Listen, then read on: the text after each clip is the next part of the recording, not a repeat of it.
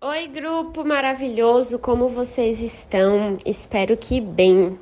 Acabei de responder uma, uma mensagem lá na caixinha do Instagram e decidi trazer o raciocínio para cá, tá? Porque pode ser pode ser mais aprofundado e acredito que vai ser útil para alguém que está ouvindo aí. Depois vocês me contam. A pergunta é a seguinte: Cissa, como é que eu lido com essa fase entre conciliar né, o meu trabalho de antes e o trabalho novo que eu quero, que eu quero prestar um serviço, enfim, estou nessa fase de transição para uma consultoria, no caso específico dessa pessoa, e aí você vai é, adaptar para o seu caso, tá? O que quer que seja o seu caso aí é, de transição de carreira.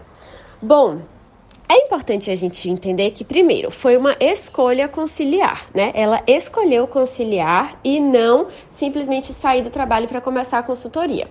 E como adultas, nós sabemos dos desafios de conciliar dois trabalhos, os sacrifícios que isso envolve em relação a tempo, a dedicação, a nossa energia. É uma fase de muitas abdicações é para outros aspectos da vida, para que aquilo realmente aconteça, para que você não fique se enganando, se enrolando durante a fase de transição, tá? Então eu considero aqui que eu estou falando com pessoas que já sabem disso e que estão dispostas a passar por essa fase de conciliar. É importante destacar que alguns casos de transição que eu já vi que deram errado têm uma coisa bem parecida em comum, que é a seguinte fala: ah, então eu vou fazer a transição e quando eu estiver ganhando a mesma coisa no trabalho novo, aí eu saio do antigo. Ah, quando eu estiver ganhando mais ou menos o meu salário na consultoria, aí eu peço para sair do meu cargo. E por que que isso normalmente não dá errado? Ou normalmente não dá certo?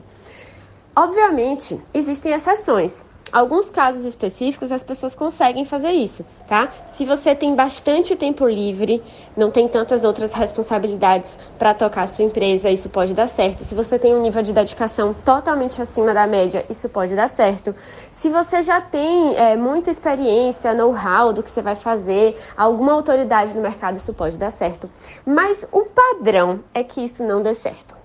Porque pensa assim, um negócio novo que você está começando a fazer, é como se fosse um bebezinho. E um bebezinho precisa de muita, muita, muita, muita, muita dedicação para ele começar a dar certo. E quando você está na fase de transição, você não consegue dar tudo de si para esse bebezinho. Você precisa ainda se dedicar muito ao trabalho de antes.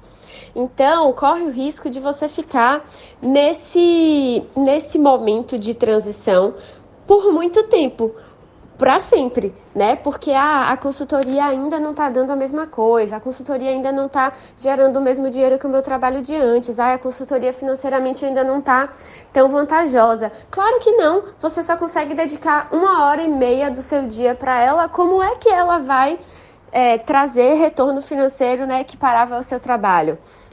dificilmente isso vai acontecer. Não é impossível, mas dificilmente acontece, entendeu? Ao invés de pensar dessa forma, o que eu tenho recomendado em alguns casos específicos e que talvez valha para você é que você não espere o novo negócio dar o mesmo dinheiro, né? Gerar a mesma renda. O que você precisa para fazer a sua transição completa é ver o potencial desse novo negócio.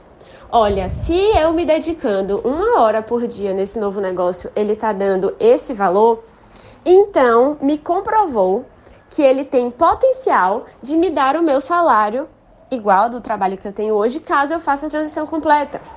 Olha, se dedicando duas horas por dia, eu estou conseguindo faturar tanto nesse meu novo negócio.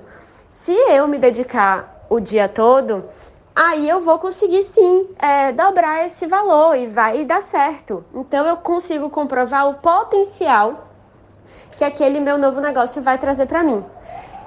E aí você fala, ai, Cícia, mas ainda assim dá medo. Claro que dá. Claro que dá, né? Quem, quem assinou aí a ideia da transição de carreira sabe que dá medo mesmo.